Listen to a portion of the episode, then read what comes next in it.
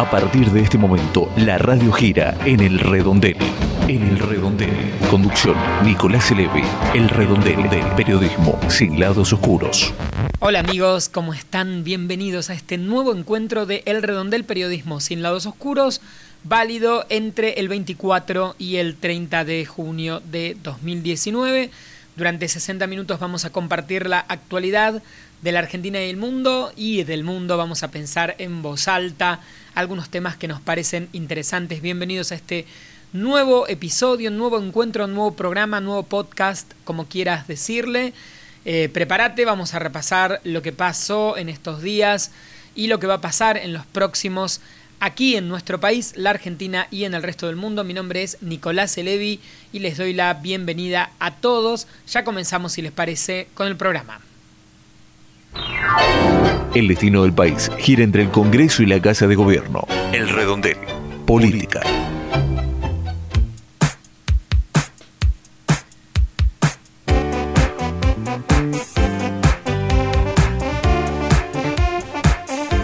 Bien, primer bloque del programa para repasar la actualidad, especialmente la actualidad nacional política, que tiene que ver, por supuesto, con el tema electoral, con la definición el cierre de listas, la discusión alrededor de quiénes serán los candidatos. Prácticamente en estos días vamos a estar eh, hablando bastante de eh, los nombres de eh, diputados, senadores, en cada provincia, qué es lo que se resolvió. El panorama es bastante heterogéneo, más allá de que se planteó, y hay algunos periodistas, medios, políticos, que están planteando lo poco necesarias que son las PASO, tenemos que reconocer que quizás en, los, en las posiciones de candidatura a presidente de la nación, presidencia, en varios casos gobernaciones, en varios casos eh, diputados y senadores hubo listas de acuerdo en la mayoría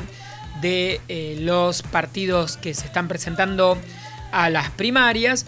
Hay que reconocer también que en algunos municipios y en, algunas, eh, en algunos cargos en toda la Argentina van a ocurrir elecciones em, de paso, elecciones primarias que implicarán la definición de, los candidatos. Así que que no haya habido en, eh, el caso de eh, las grandes candidaturas una definición de por paso, no va a haber eh, ni para presidente ni para muchos de los cargos más importantes. Esto no significa que no sean importantes las primarias abiertas y que no tengan un uso, porque sí lo van a tener porque en muchos municipios, en muchas, eh, en nivel provincial y en, varias partes del país van a tener utilidad. Creo que la decisión de que haya una primaria abierta, simultánea y obligatoria eh, es una posibilidad, no significa la ley en ningún lado plantea que es obligatorio que eh, los partidos políticos tengan que tener primarias porque tengan que tener candidatos que compitan entre sí. Ha ocurrido mm, en más de una oportunidad desde que existe la ley y en otros casos eh, se ha decidido que no sea así o los partidos no han presentado candidatos para las PASO o aparecen otras variables interesantes para discutir qué conviene políticamente, em, qué incidencia tiene la paso. Creo que eh, la primaria marca de alguna manera la tendencia que puede replicarse luego en la general. Así que me parece que esta lectura de que la paso es algo así como una especie de gran encuesta que marca tendencias, ha hecho en los últimos años al menos que para los grandes cargos electorales eh, la decisión sea, bueno, tratemos de que no, no haya... Eh, no haya elección en sí en, muchos de estos cargos, porque va a marcar tendencias y se apuesta a que eh, luego los números se vayan acomodando a partir de esa primera vuelta. En general, lo que suele ocurrir es que el que gana en una paso, en esta primaria, eh, tiende a tener un poco más de votos en la elección general que continúa, o sea, de agosto a octubre. Esto suele darse por esta tendencia de muchos electores a eh, votar a ganador. Así que si alguien eh, ya se perfila como posible ganador porque obtiene más votos que otro, hay cierta gente que claramente no tiene muy sus convicciones muy en claro, que tiende a ir a votar aquel que ya tiene más votos, eh, porque hay gente que le encanta votar a ganadores y bueno, me parece que hay un poquito también de especulación política alrededor de este tema. Otro de los, eh, los ribetes, anoten esa palabra que es buena, otra de las eh, vueltas o lados atractivos o interesantes para discutir en estos días tiene que ver con la discusión sobre el tema aborto y cómo aparece eh, visto en la conformación de las, listas, lo, toda la discusión alrededor del feminismo y la postura a favor del aborto o en contra del aborto, lo podemos resumir como verdes o celestes, según la terminología que mm, utilizamos o utilizan los medios en los últimos, años a partir de los colores y los pañuelos. Ah, creo que ha parecido un tema interesante acá a discutir. Em, quiénes son más verdes o más celestes y qué representación hay en las listas eh, de los partidos políticos. Yo diría que lo que podemos ver en líneas generales en la Argentina, en, eh, una especie de gran simplificación, pero que puede ser útil para comprender esto, es que em, tenemos un panorama bastante claro de partidos de izquierda, el FIT eh, unido, esta unión de los partidos de izquierda mayoritaria y algún otro partido de izquierda eh, que no forma parte de esta agrupación.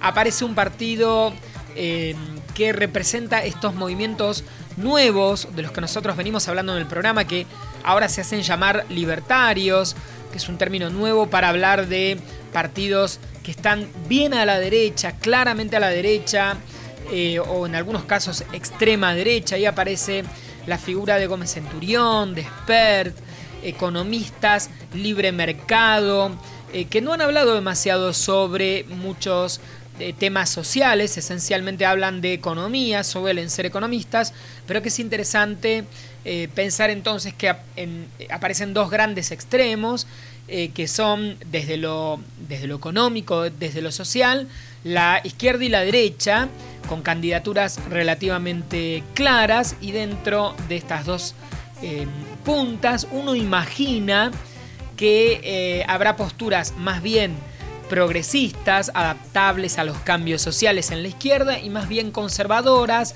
tradicionalistas, religiosas, del lado de la derecha. Lo que, por ejemplo, creo que es válido, Gómez Centurión lleva de candidata a vicepresidenta a...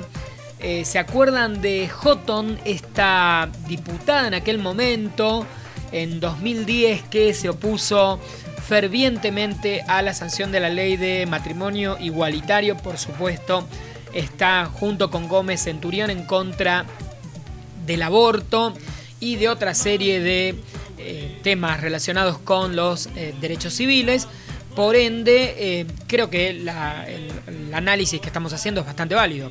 A la derecha suele haber mayor conservadurismo, la idea de no tocar demasiado lo que está funcionando, no hacer demasiados cambios suele haber eh, relaciones más cercanas con lo religioso, con las estructuras eh, más conservadoras de la sociedad y eh, lo que nos queda, podríamos ubicar en, en una especie de gran medio, dos partidos, por un lado Juntos por el Cambio, el gobierno actual, y mm, del otro lado el Frente de Todos. Y acá también podríamos hacer una división como dos partidos que están uno del centro a la derecha y el otro del centro a la izquierda en líneas generales. En líneas generales en cuanto a, eh, por ejemplo, eh, decisiones o definiciones de voto frente al tema aborto o feminismo. Si uno mira o analiza de qué manera Cambiemos o en su momento el, el peronismo votaron algunos temas en el Congreso, va a ver que si bien hubo votos transversales, en la ampliación de algunos derechos en los últimos 10 años en la Argentina, porque hubo gente que votó en contra del matrimonio igualitario, en contra de la ley del aborto en ambos partidos o en ambas ideas, vamos a ver que hay una relación bastante directa eh, y que en general Cambiemos, Juntos por el Cambio, el PRO, suele ser un poco más a la derecha en lo económico, en lo ideológico, un poco más conservador, más tradicional, y en el peronismo, en el Frente para la Victoria, el PJ, el Frente Renovador, hubo un poco más de votos eh, a favor de eh, estos temas, ¿no? De ampliación de derechos, por, ejemplo, eh, matrimonio igualitario o el año pasado la despenalización del aborto y de hecho no solo despenalización, sino la posibilidad de que fuera legal. Así que me parece que el panorama político queda en líneas generales dividido de esta manera. Es muy interesante, va a ser muy interesante analizar las campañas políticas desde lo discursivo. Ahí la semana pasada hablábamos un poco el rol de Pichetto, Miguel Ángel Pichetto, de un peronismo más bien de derecha, hablando sobre inmigración, eh, planteando que hay una Argentina oscura, eh, planteando, bueno, algunos testimonios que muestran que la idea de cambiemos el PRO se ha corrido todavía incluso un poco más a la derecha de lo que eh, había funcionado en los últimos años. La reunión entre el presidente Mauricio Macri y Amalia Granata creo que es un ejemplo válido, ¿no? De eh, un posicionamiento y el eh, corrimiento de Lipovetsky, el diputado Lipovetsky que llevó adelante en diputados la pelea por la sanción de eh, la ley eh, a favor de la legalización del aborto, que ha desaparecido de, las listas, también muestra cierta eh, idea del macrismo de ir a buscar cierto voto más bien duro, más bien conservador, tanto en Ciudad de Buenos Aires como en provincia. Hay movimiento, por supuesto, esto no es tan lineal. Ahí está, por ejemplo, Martín Lustó, que tiene una postura eh, más eh, progresista, al menos en este tema, que, ¿se acuerdan? Hasta hace poquito tiempo no estaba, había dicho que no estaba en Cambiemos, ahora va a ser el candidato a senador por la ciudad de Buenos Aires. Hay mucho movimiento de, eh, de gente que se ha reordenado y reacomodado la política, como decimos siempre, es eso, pero es bastante difícil, ¿no? Seguir este panorama, porque Pichetto en el oficialismo, eh, Lustó que, no, que decía que no estaba en Cambiemos, en Cambiemos, Massa en el frente de todos, con eh, gente de la que con la que no quería juntarse hasta no hace mucho tiempo. Hay movimientos, bueno, Graciela Camaño que estaba con Massa y hablaba perfecto y maravillas de Massa, pero ahora está con Labaña con Urtubey. Bueno, el panorama es un poco caótico en los próximos eh, días, semanas, ya empezarán las campañas y veremos cómo se acomoda, pero yo diría que aparece este panorama, ¿no? Un partido eh, de, un poco de centro a la derecha, uno de centro un poco a la izquierda y eh, con, con, bueno, una mezcla en cuanto a algunos temas de derechos que por otra parte, este es mi análisis, mi opinión, en algún punto me parece que es bueno que sean transversales, sino lo que termina ocurriendo es que, o lo que va a terminar ocurriendo, es que aparezca algo así como un partido pro aborto y un partido antiaborto en sí tan lineal. Es un poco eh, peligroso también desde ese lugar eh, que eh, toda la discusión, me parece, política, económica, social, se limite a una única temática, que por supuesto es una temática importante y está en agenda, pero no es la única, sin dudas. Eh, y me parece que, eh, lo que lo que se va a venir en estos días es eh, ver cuáles son las propuestas, cómo son las campañas, qué es lo que plantean los candidatos. De todo esto tendremos que hablar en los próximos días, pero al menos el cierre de listas se ha resuelto y todo esto está medianamente encaminado. Vamos a empezar con un poco de música, ¿les parece? Primer bloque musical en el programa en el día de hoy.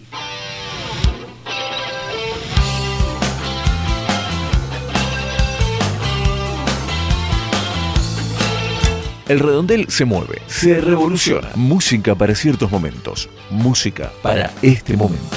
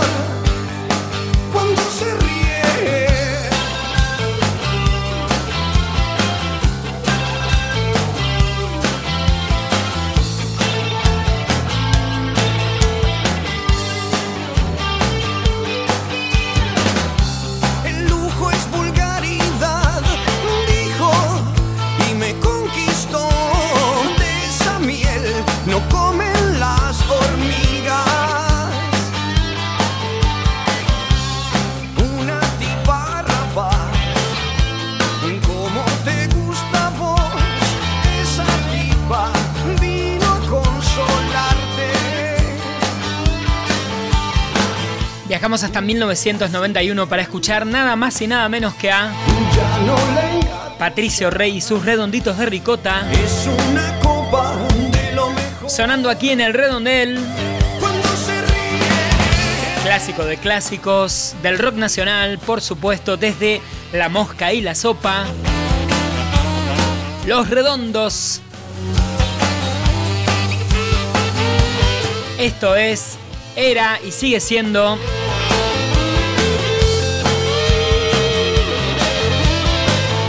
poco de amor francés.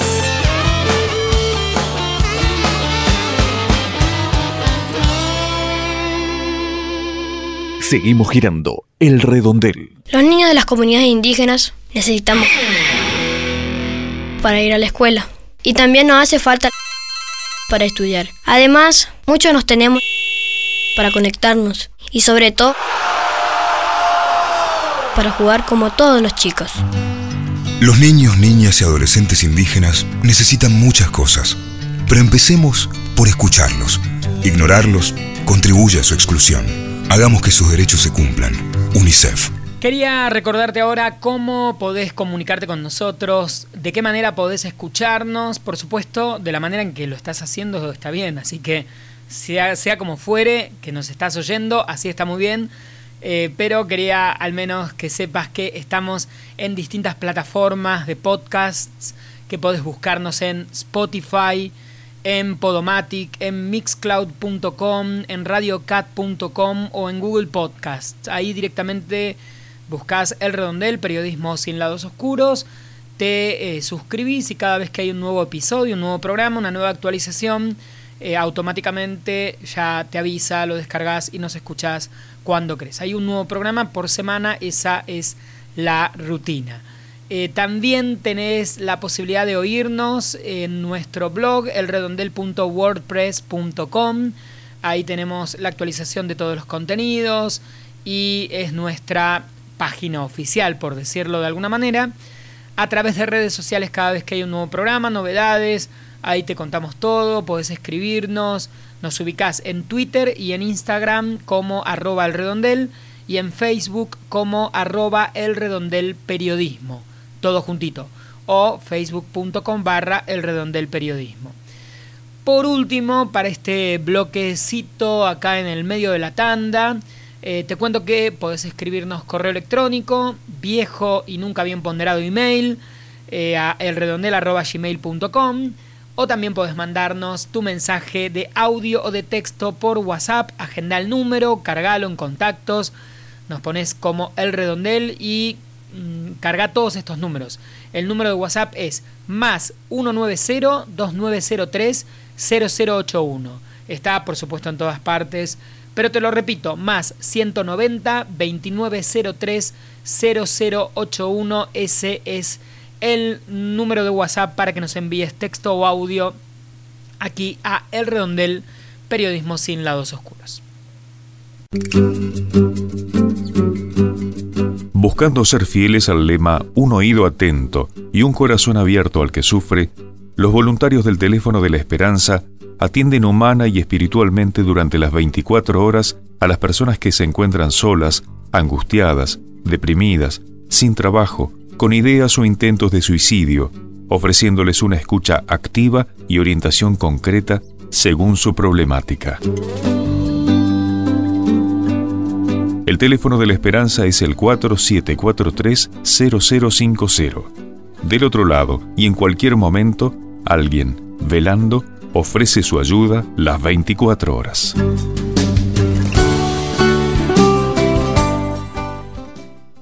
El mundo gira dentro y fuera de El Redondel. Se comenta, trasciende, se rumorea, se deja escuchar. Lo que se dice por fuera del redondel. Internacionales. Bien, ¿cómo está el mundo por estos días? ¿Cuáles son las noticias que nos llaman la atención, nos interesan de este planeta Tierra siempre convulsionado? En Estados Unidos, Donald Trump, que siempre es noticia por estas horas, eh, sigue con su tira y afloje con Irán. Tenemos que prestar atención en la semana para ver qué declaraciones eh, nuevas o hechos políticos eh, pueden ocurrir después de, como ya se habrán enterado, la em, decisión del gobierno de Teherán, del gobierno iraní, de em, atacar un dron, un gran dron, no un dron chiquito, un dron eh, espía que controlaba em, la zona que está ahora en conflicto, esta zona que de, un lado está Irán, del otro la península arábiga, de ahí salen eh, buena parte de los grandes barcos cargados de petróleo y en estas horas, en las últimas horas, en los últimos días hubo ataques a estos barcos.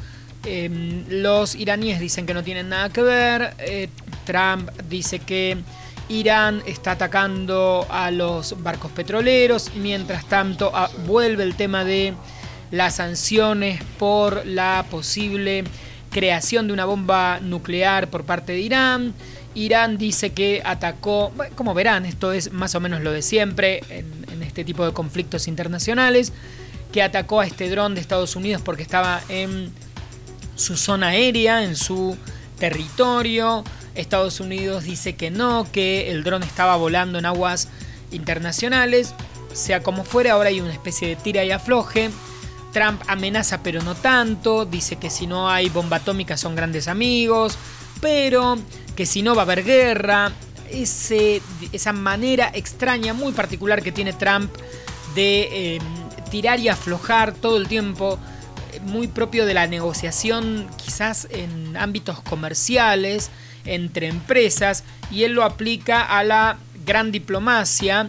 Por eso lo vemos diciendo barbaridades de el presidente de Corea del Norte y luego entrevistándose con el presidente de Corea del Norte, diciendo de todo de Vladimir Putin y tres días después habla por teléfono y está todo bien con Vladimir o con Xi Jinping, el presidente de China. Es una forma de hacer política internacional bastante disruptiva y, eh, al menos para analistas, politólogos, periodistas, un poco caótica, ¿no? Porque nunca sabemos realmente qué ocurre eh, y qué piensa, porque habla bien y rápidamente habla muy mal y después vuelve a hablar bien y dice que tuvieron una conversación encantadora.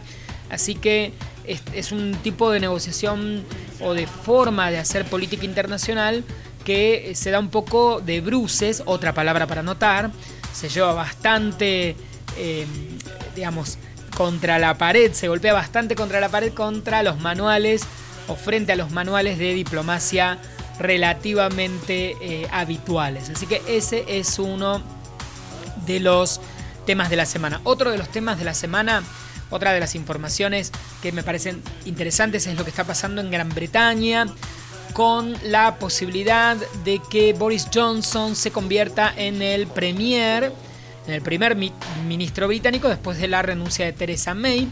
Eh, Boris Johnson es un personaje bastante extraño estuve el otro día escuchando, leyendo bastante sobre eh, este, este personaje que, dicho sea de paso, en, las últimas horas eh, hubo un caso bastante extraño en el que la policía de Londres terminó en el departamento eh, de, este, de este Johnson, que es posiblemente el nuevo primer ministro, por un conflicto con la novia. Tiene una novia joven que aparentemente los vecinos escucharon eh, que gritaba y a partir de esto apareció la policía y no se supo nada más porque como decimos siempre en todas partes se cuecen sus habas, ni la policía dio detalles de por qué concurrió al edificio, ni el propio Johnson en una especie de conferencia de prensa en la que el partido, el partido conservador define, es medio raro el sistema, ¿no? Porque es el partido el que va a definir quién reemplaza a Theresa May y entonces, ya que hablamos de democracias, la, primera ministra renuncia y como la mayoría parlamentaria es del Partido Conservador, no hay elecciones, o al menos si no se llama elecciones, no hay elecciones, y es el partido el que se reúne y eligen entre sí los representantes del partido en, voto directo. Eh, ¿Quién puede ser el candidato? Hay dos, eh, y uno es este Boris Johnson que eh, estuvo a favor, en contra del Brexit, ahora está a favor del Brexit. Un personaje que los británicos lo emparentan bastante con esta tendencia de, los últimos años a estos líderes, yo usaría la palabra populista, que también es una palabra relativamente nueva, debe tener 15, 10 años, 15 años que la escuchamos bastante, pero estos líderes carismáticos, me gusta bastante más, que en el primer mundo, en, los últimos 50 años, no, no han sido tan comunes. Eh, claramente Churchill lo era, pero en líneas generales hay una tendencia Em, a, figuras no tan personalistas, no con tanto carácter, y hay una, claramente hay un elogio, una eh, búsqueda nueva de este tipo de liderazgos en Europa que daba muy década del 40 y ahora vuelve, eh, por ejemplo, con la elección de Johnson en Gran Bretaña, Trump sería su equivalente en, eh, en Estados Unidos, tiembla Angela Merkel, en Alemania, porque claramente carismática no es, y habrá que ver qué puede ocurrir por, esos lados.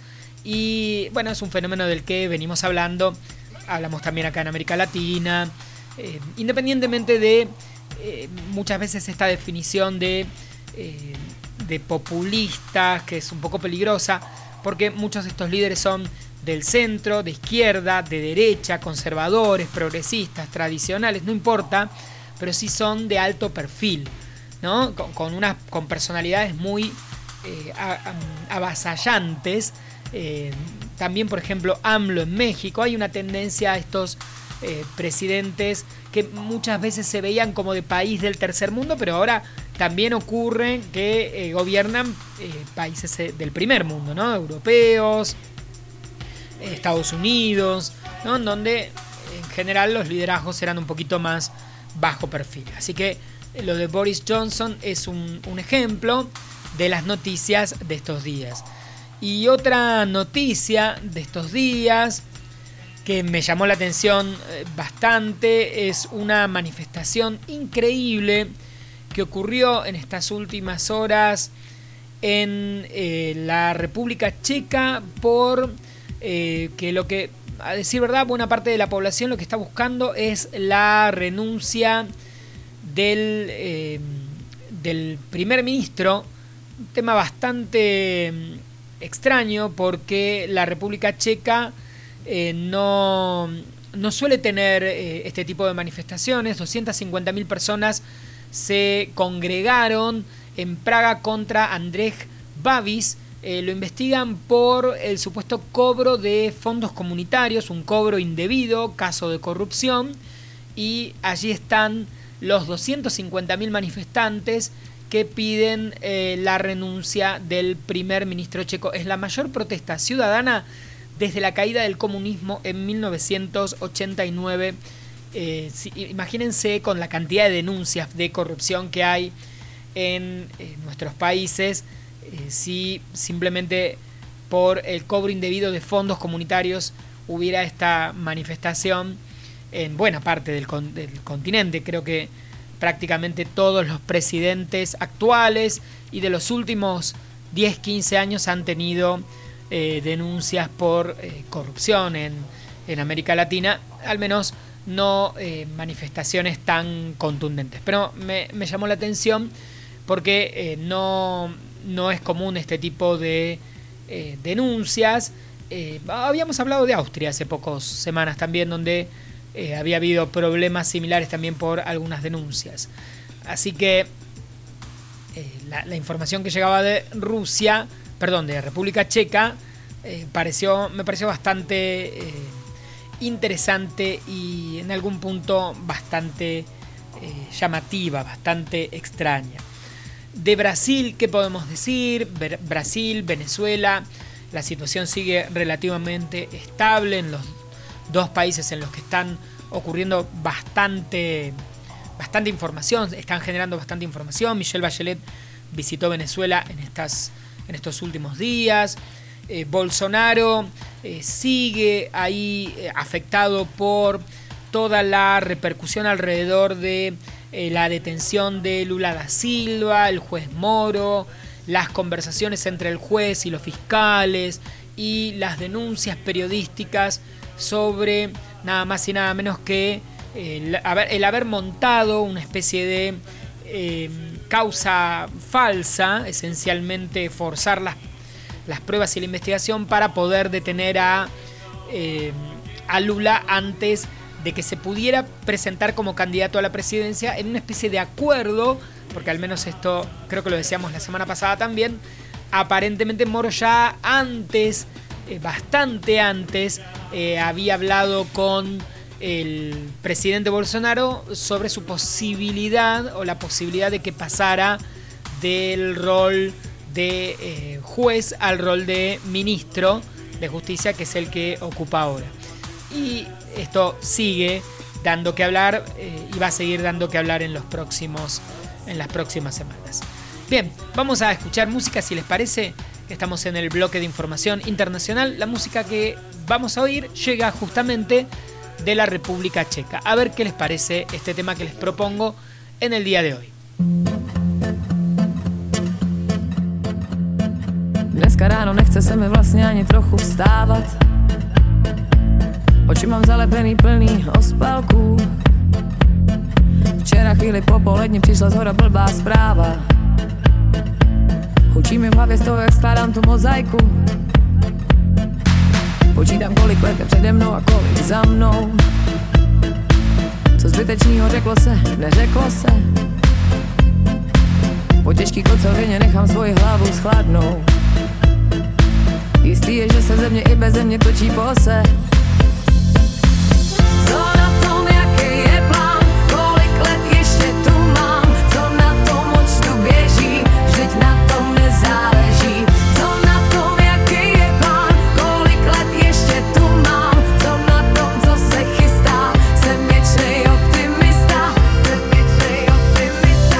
Možná mají tam nahoře se mnou trochu jiný plány.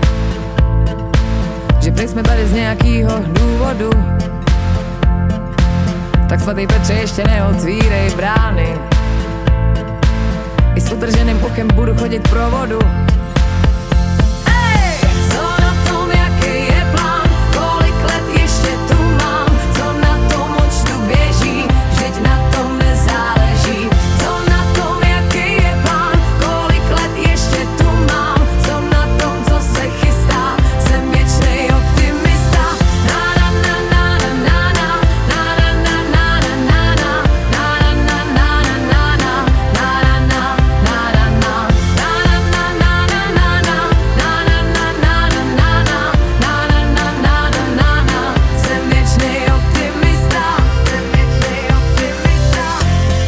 muy lindo tema. Acabamos de escuchar a Olga Lounova, es eh, checa, por supuesto. El tema que estamos escuchando, que acabamos de escuchar, se llama Jesm Optimista. Soy optimista.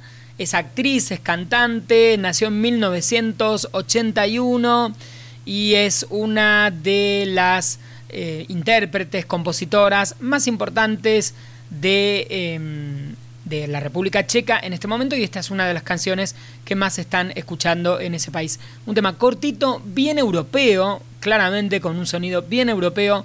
Olga Lounova en El Redondel con Sesm Optimista. El Redondel, un espacio que nos incluye a todos. El Redondel, arroba yahoo.com.ar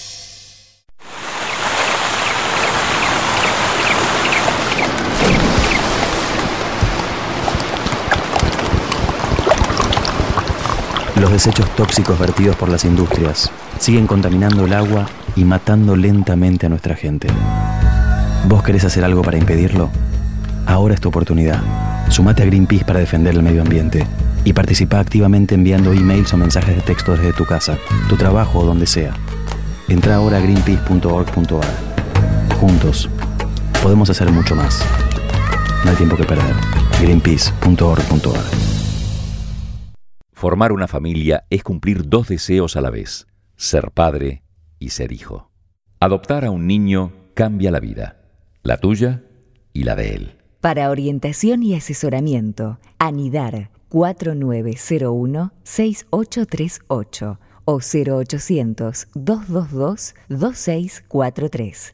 También www.anidar.org.ar.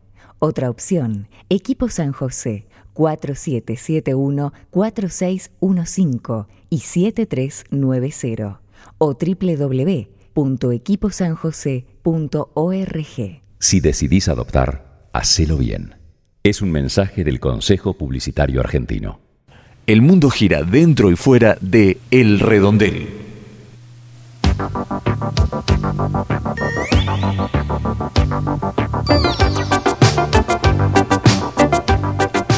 Siete minutos pasan desde que comenzamos este programa. Nos quedan un poquito más de 20 minutos para terminar este encuentro válido entre el 24 y el 30 de junio de 2019.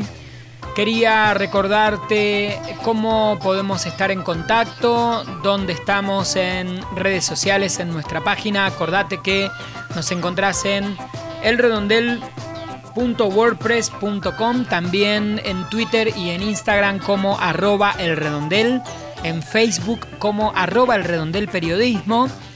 Podés enviarnos tu mensaje de texto o de audio a través de WhatsApp a nuestro número, anotalo así, guardalo así en contactos, más 190-2903-0081 más 190-2903-0081 y por último, también podés escribirnos correo electrónico a elredondel.gmail.com. Hay distintas radios en diferentes puntos de la República Argentina que incluyen en su programación este humilde pero potente programa de radio. Y si no, además de escucharnos a través de estas emisoras, podés oírnos desde Spotify, desde podomatic.com, desde mixcloud.com, desde radiocat.com o también a través de Google Podcasts. Nos buscás como El Redondel Periodismo Sin Lados Oscuros, te suscribís cada vez que hay un nuevo programa, automáticamente nos escuchás, nos descargas, bla, bla, bla, bla. Ahora vamos a repasar algunas noticias, números, lamentablemente números que no son buenos.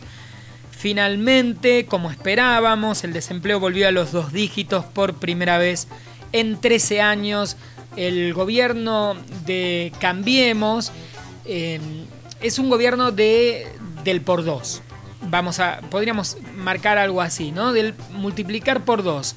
Prácticamente se multiplicó por dos la inflación y prácticamente se multiplicó por dos el desempleo, que estaba cerca del 5.9, 6% para eh, principios del gobierno de Mauricio Macri, en los primeros días de gobierno del macrismo, esos eran los datos, y ya está en el 10%, 10 puntos y monedas en algunas ciudades, en algunos conglomerados, lo que llamamos el Gran Buenos Aires, en algunos conurbanos, el Gran Rosario, el Gran Córdoba, el Gran Mar del Plata, los números llegan al 12 y por ahí, un poco más arriba.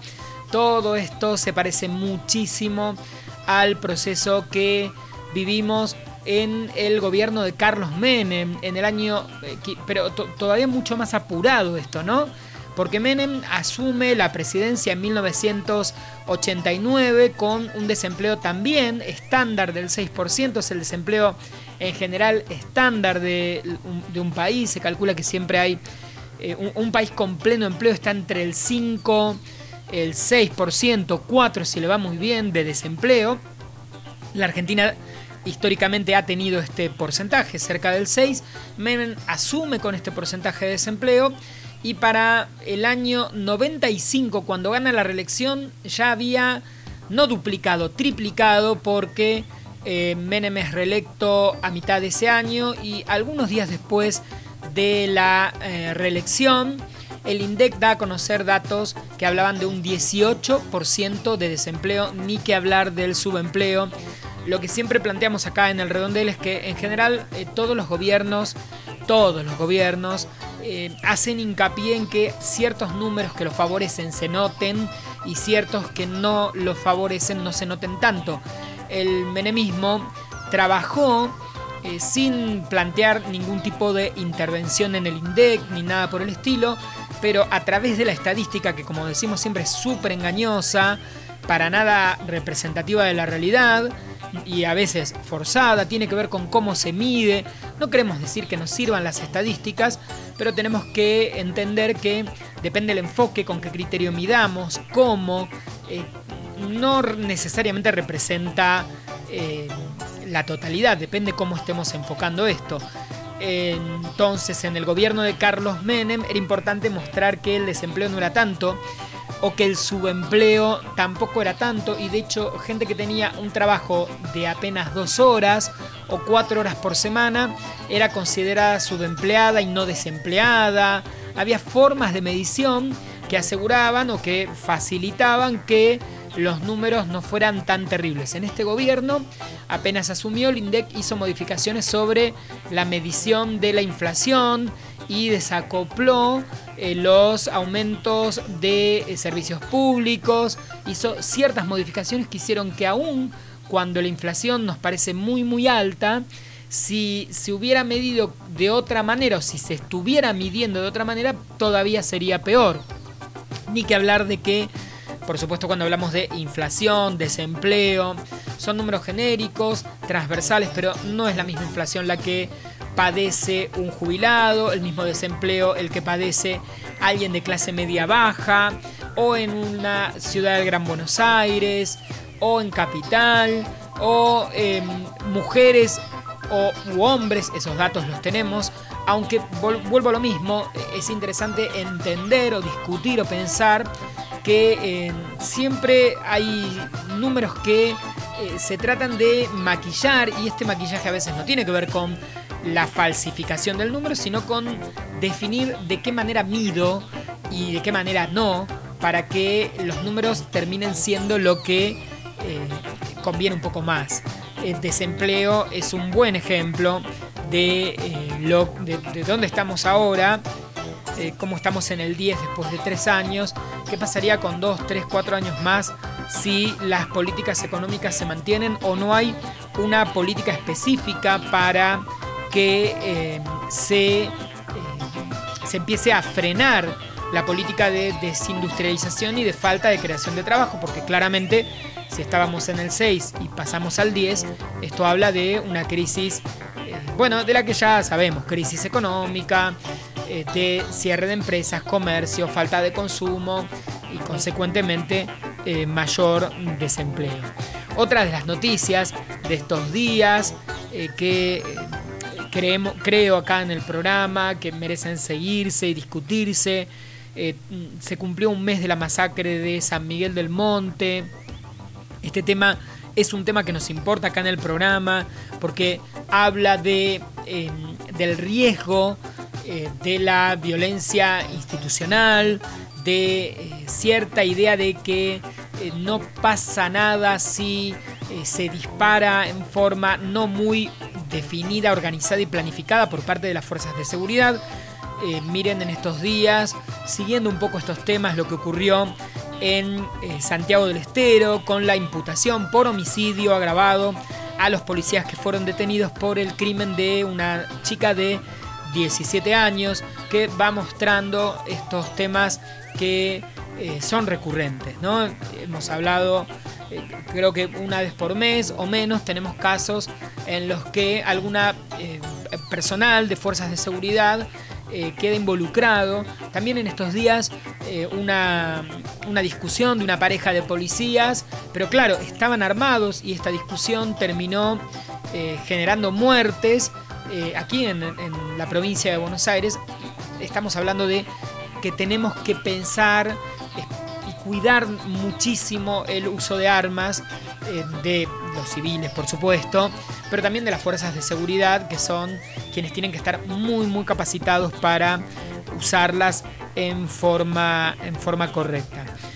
Otro tema de la política de los últimos días eh, que mm, sin dudas marca eh, un poco la actualidad en la Argentina. La Corte Suprema de Justicia pidió que eh, se, eh, se tenga cuidado a la hora de dar a difundir escuchas que pudieron haber sido pedidas por la justicia, pero si no tienen que ver con algún tipo de causa judicial o no involucran absolutamente a nadie, no deberían, deberían descartarse y extrañamente esas escuchas aparecen en los medios de comunicación, sirven para iniciar causas judiciales posteriormente.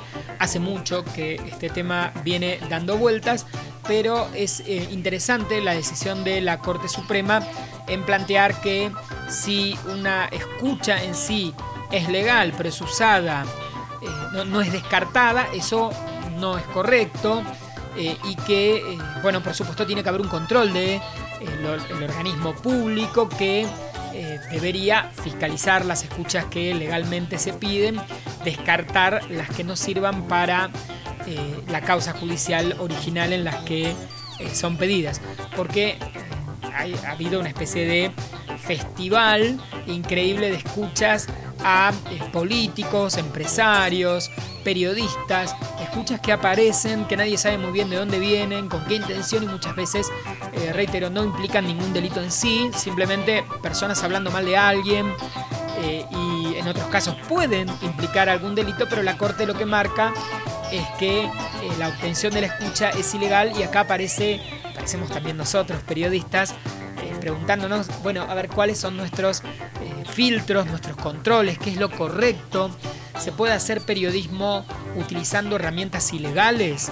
¿Podemos violar la ley para hacer periodismo? Son todos temas que deberíamos no discutirlos, ¿no? Claramente no se puede cometer un delito para hacer periodismo y sin embargo aparece esto, ¿no?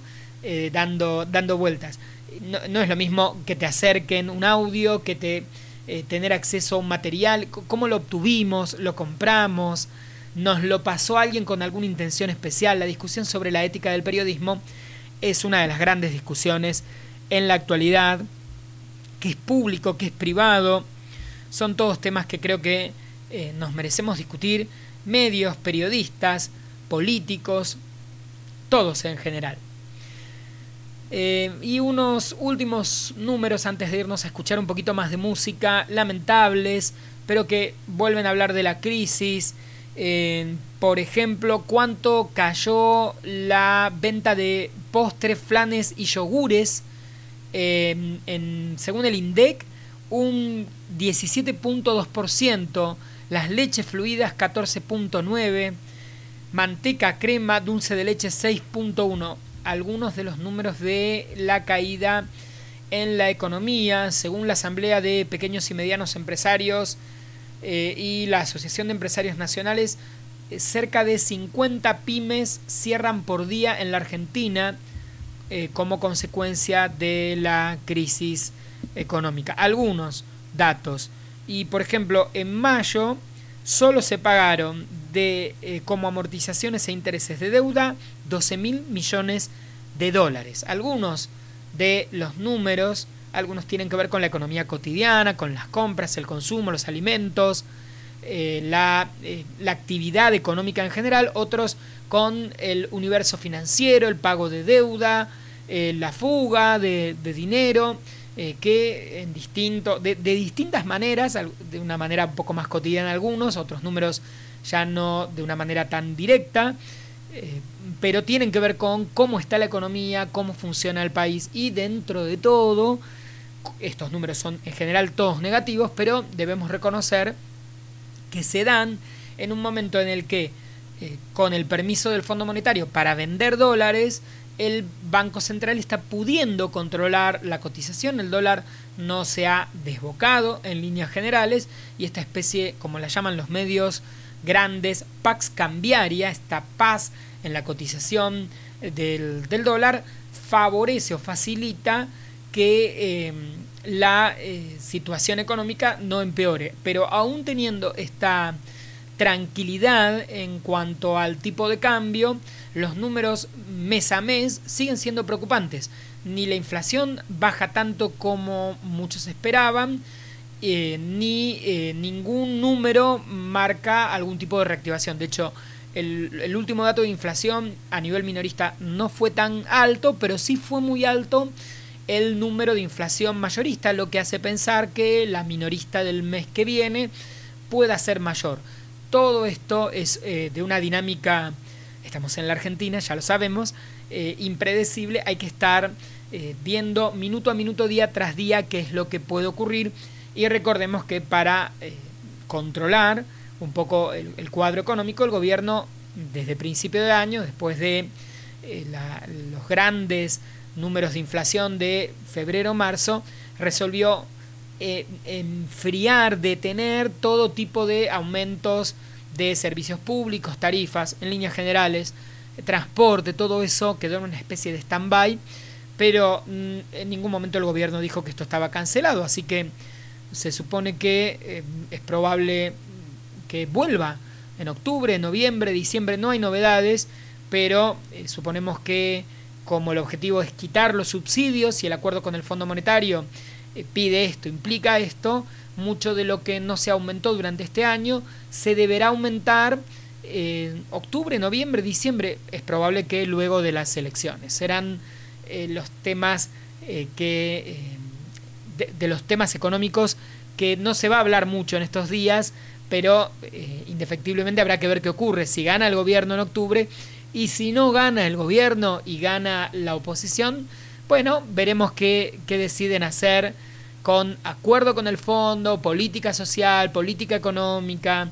Habrá bastante para estar atentos en los próximos meses. Vamos a escuchar un poco más de música y nos queda todavía un rato para terminar este nuevo encuentro de El Redondel, periodismo sin lados oscuros. El redondel se mueve, se revoluciona. Música para ciertos momentos. Música para este momento. I'm losing my self control. Yeah, you're starting to trickle back in. I don't wanna fall down the rabbit hole. Cross my heart, I won't do it again. I tell myself, tell myself, tell myself, draw the line. I do, I do. But once in a while, I trip up and I cross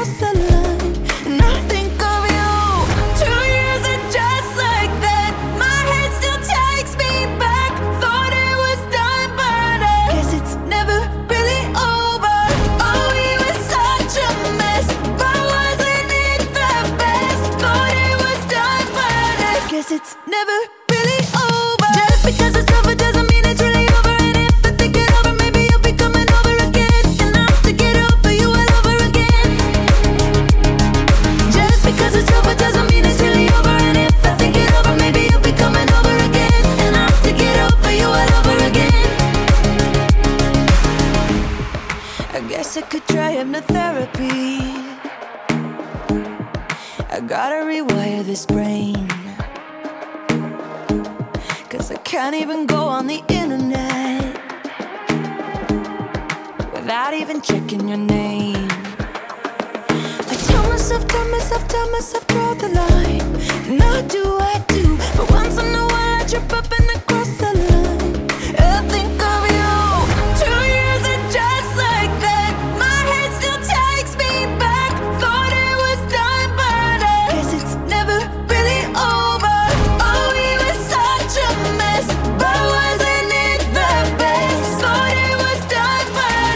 it's never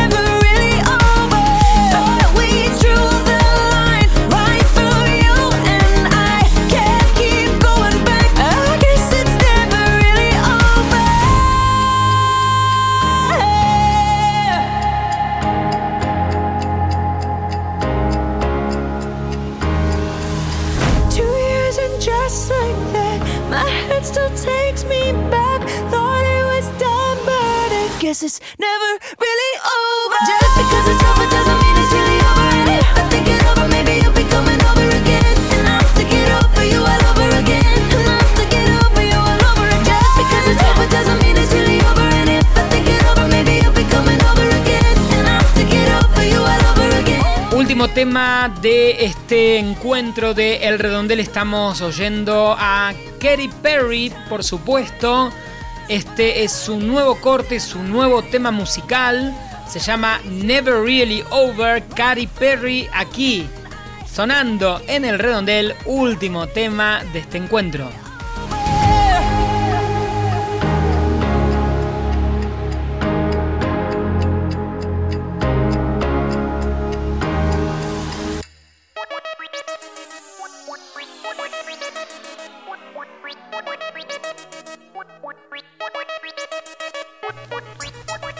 Estamos terminando el nuevo programa, este nuevo encuentro, esta nueva edición, episodio de El Redondel válido entre el 24 y el 30 de junio de 2019.